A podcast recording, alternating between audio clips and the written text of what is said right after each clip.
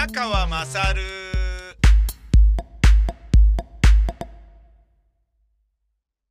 お前のお母ちゃん宮川勝です。私が見た未来という漫画が絶版になっていたんだけれども、あまりにも人気になり、えー、中古のメルカリとかそういうところですかね、ネットオークションとかで、10万円とかものすごい値段がついたということで、えー出版元の飛鳥新社が、えー再販復刻版を出したと。えーこれはもう出すしかないだろうと。漫画家の方も、えー作者の方も、もう、もう、もうそんなになってるんであればね、あのーもうなんかその漫画を読んだ人が贋作でその漫画を書いてまでそれを広めようとしているみたいな、なんかもうあまりにも人がそれを欲しがるみたいなことになっちゃったために、復刻版を出すということになったらしい漫画があるんですよ。それを僕今日人から聞いてですね、じゃあそれ買ってみようじゃないかという風になりまして、先ほど、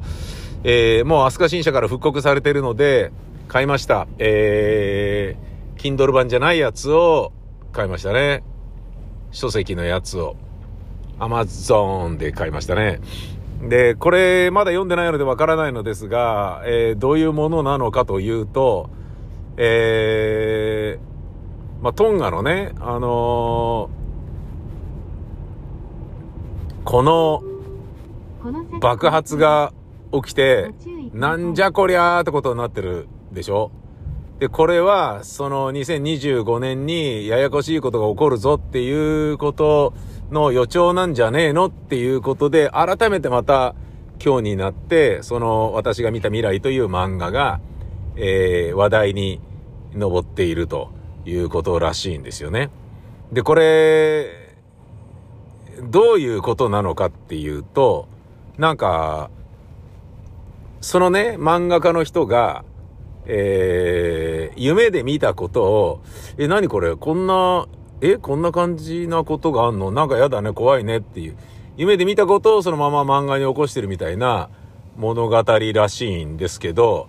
でその、漫画として読むとね、普通の漫画なんでしょうけれど、その中で描かれてることがバチッと、いくつかのことを正確に当ててるらしいんですよ。つまりこれサイババ以上だぞって、サイババなんていうレベルじゃねえぞっていうことになってるんですよね。極めつけは2011年の3月、東日本大震災をバチッと当ててるんですよ。当ててるっていうか別に占ってるわけではないので、こういうのが起きるから気をつけろとかっていう風に警鐘を鳴らしてるわけではなくて、私が眠ってる間に見た夢の中で、こういう感じになるっていう、まるで予知夢のような形で夢に見たのは、年月で言うとこうで、こういうことが起こるっていう。でそれが、311よりもずっと前の1990年代に描かれた漫画みたいで、で、これが当たりすぎてて怖いってていう風になって、で、出版部数とかもものすごい少なかったし、で、それもね、中古流通とかも全然してなかったので、古本もね、っていうことは、みたいな感じで、ほとんどね、ものがなくて、なんだこれってことになっちゃって、で、高値がついて、で、読み返してみたらこれ確かにね、面白いことになってるぞっていう、あまりにも今話題になってるので、あの、僕ちょっと買ってみることにしたんですよね。もう思いっきり話の種ですね。まあ話の種ですねっていうか、だから Kindle 版で買わないのはこうらしいよみたいなものをね、人に見せて、ね、要は面白がるっていうようなことができるから、まあ、まあまあ人に見せてっつったって別にね、家族なのかそんなもんなんでしょうけれどもね。うん、あとはまあね、番組でね、読んでみた感想なんかももしかしたら、まあまあまあ読まないな。松木両国なんてね、311を直撃した被災地で放送されてるわけだから、そんなね、なんかあの、漫画が予言してましたよみたいな、なんかどうでもいい話なんか、もう目の前のね、復興のことの方が大事なんだよ、バカみたいな。何言っとんじゃ、東京もはこのクソがみたいな感じで、ね、ボッコボコにね、あの、ね、バキ打ちされること間違いないので、えまあまあまあ別にさ、バキ打ちするような人たちではないんだけど、はみたいなね。まあ要は全然刺さらないこと受け合いなので、まあそんなものは買っても、あのね、松ぼっくり王国で喋るのはやめとこうっていう、そういうことだな。ただ、気にはなるからね、お前の母ちゃん宮川勝とかではね、ちょっと、見てみますよ。どんなんかなって。で、あの、すごいいろんなものが全て当たってるんだよっていう風に聞いて買った人は、あの、5つ星の中で感想で星1つをつけてるんですよね。いや、あの、なんで星1つなんかつけてんだよ。まあ、漫画ってこと分からず買ってんのかバカ当たるが、みたいな感じで星5つつけてる人たちは、えー、反論してるっていうね。そういう漫画なんですよ。いや、なんかあのー、予言ってね、すごい、興味深いですよね。ぴったり当たると気持ち悪いし、だけど非科学的なことだからまるで信じたくはないけれど、でも当たってるんだからっていうことで言うと、なんか不気味だなっていうところがありますよね。僕あの、子供の時に、小学校3年生か4年生の時に、あのーまあ、当たり付きのお菓子とかを買うと、まあ、必ずと言っていいほど当たってたんですよ。で、ジュース買う当たる。ガリガリ君みたいな、えー、アイス買う当たる。で、そうじゃない、ちょっと高価なものも、なんか、福引きどうぞ、つったら、あ、一等当たりましたみたいなね。まあ、それが何だか忘れたけど。で、その小学校3年生か4年生の時の俺の何やっても当たるっていうのを見て、だそれが強運なのか何なのかわからないですよ。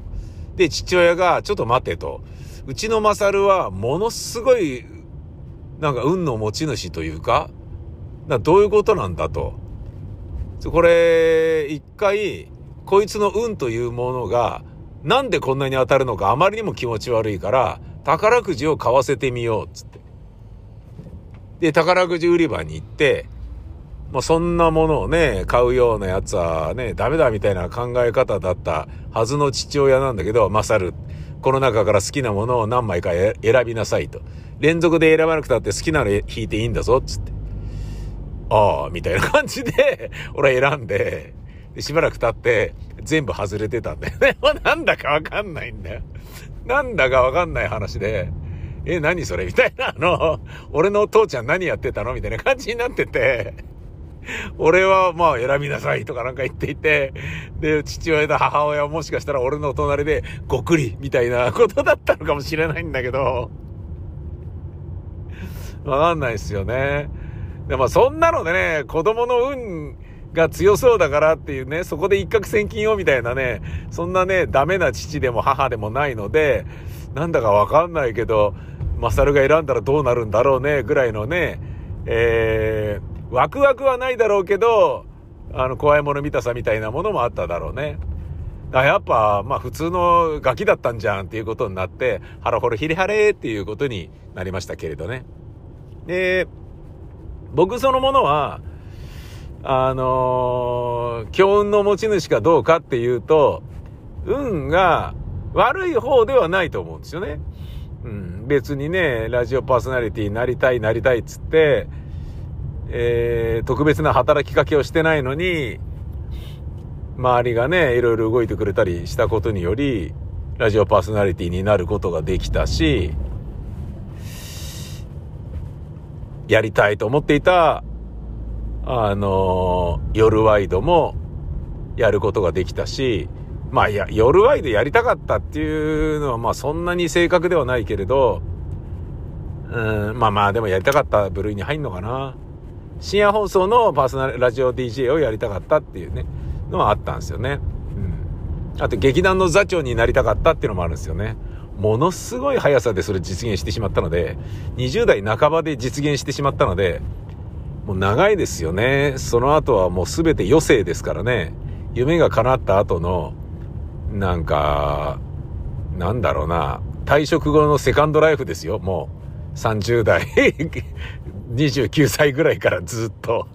なんだかな、みたいな感じですよ。なんだけど、えっ、ー、と、自分が、えー、なんかね、こういうよ、ここ、あの、こういう、夜ワイドをやりたかったっていう放送局は、え、ー、と、自分がやったところとはちょっと別のところの、ねあの、憧れていた夢の放送局があったものですから、そこではなかったので、うん、まあいいか、みたいなね。で、その時のやっぱ放送局のイメージっていうのは、あの、根強く未だにね、自分の中に形づけられていますよね。ラジオに対する哲学がしっかりあって、で、作ってるスタッフがめっちゃかっこよくて、だけどね、僕が喋った放送局というのは、ねラジオ哲学がね、あるのかないのかわからない。レーティング調査の前にね、レーティング企画っていうものを、レーティング対策さえもしていなかったですから、僕が喋り始めた時は。で、レーティング対策の、えっ、ー、と、プレゼントだなんだっていう、どういうことでレーティングを対策するのかっていう会議さえもやってなかったし、番組がそれぞれ考えてたものを、編成部でみんなで、それを、えー、共有するっていうことさえもしてなかったですから、で、レーティング告知っていうのね、前の週、前々の週とかに、こういうの来来週やりますとかっていうようなことを番組内でやるっていうような、あの、番組内番宣でレーティング告知をするとかっていうことさえもやってなかったんで、なんだこれってやっぱ思ってましたよね。でもそうしょうがないんですよね。あの、ラテ県営局で、ラテ県営局にラジオやりたくて入る人ってあんまいないと思うんですよ。ラジオがどうしてもやりたい人っていうのはラジオ局に行くじゃないですか。だけど、ラテ県営局に行く人のほとんどはやっぱりテレビやりたいですよね。で、テレビやりたくて入ったけど、ラジオに回されたっていう人がやっぱラジオやってる人の中でほとんどだから、ラジオがやりたくて、ラテ県営局入ったんですっていう人も、あの、いますけど、俺の知り合いでも、俺が一緒に仕事した人の中でもいて、あ、こういう既得な人いるんだ、つってもっとこういう人と知り合いたかったなっていう人ね、たくさんいましたけど、だけど、やっぱり、大抵はやっぱりテレビやりてえぜっていうね、流れでしょ？ということは、その、本気じゃないというか、片手間で、えー、やりたくない仕事を出向した形でやってるみたいなラジオスタッフがラジオの中に多いから、それはやっぱりね、そこに哲学がね、しっかり根付いてなかったとしても、人が変わるたびになんとなく変わるとか、あとね、そのテレビ的な作りとかっていうような形で揶揄されたりね、あの、有名人出して喜んでるみたいなことをね、他局から小馬鹿にされたりするようなことがあったとしても、それはまあ、しょうがないことですよね。うん。で、まあ、僕がそこをね、あの、そこでそういう放送局で、ね、レギュラーを持つことができた時には、そういう放送局であるということはね、分かってない。後々分かるから、あれなんで、なんか違うな、自分がね、あの、それまで働いてきたラジオ局とは雰囲気が全然違うぞっていうのを感じたけど、それはまあ後になってね、10年な経ってから分かる話だったですけどね。うん。まあ、しょうがないですよね。いろいろなことがあるでしょう。ただまあ、あのー、ねえ、ともあれ、自分がね、あの思い描いた、少年の頃に思い描いていた夢が叶ったっていうことで言うと、えー、それが強運っていう言い方をしていいのか、うん、まあでもなあまあ実力も実力なんだろうけれど、でもきっかけなければね、その実力さえも活かせないのがこういう世界だから、まあ、ねえ父親が、あのー、マサル、好きなのを選びなさいと言ってあのー、宝くじを選ばせた時に、無駄に運を使わなかったのが、今のね、えー、この状況、子供をちゃんとね、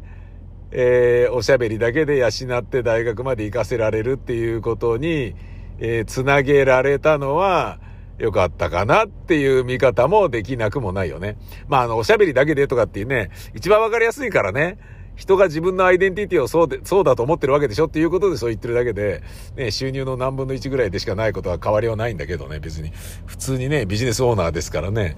えー、お仕事はまた、ね、あの、見えないところでいろいろやってるよっていうのはまあ、あるっちゃあるんだけれどもさ、うん。ただまあ、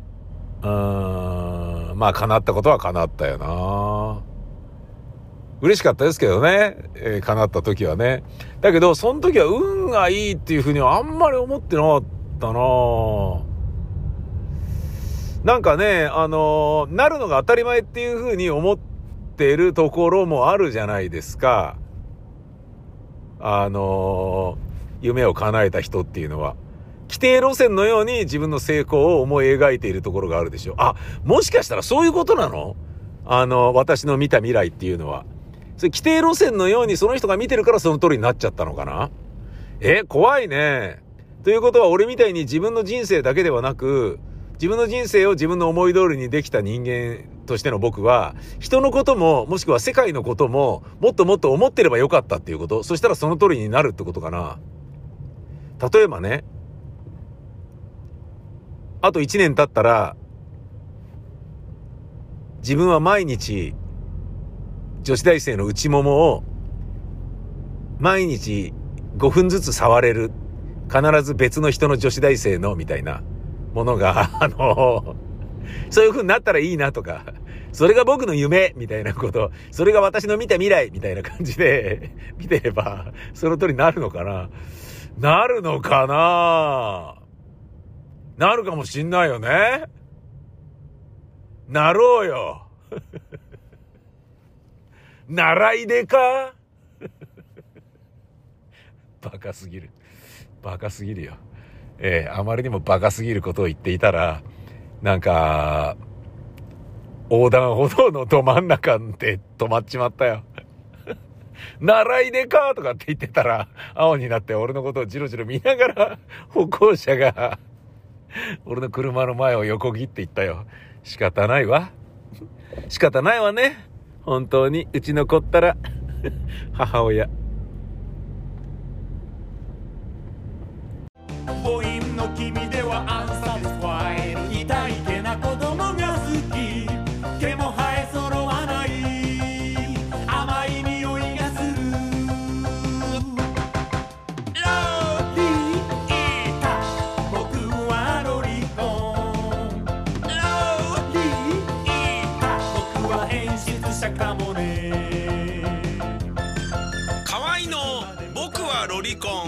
ビタミセにて好評発売中。ビタミセの URL は v-mise.com v-mise.com です。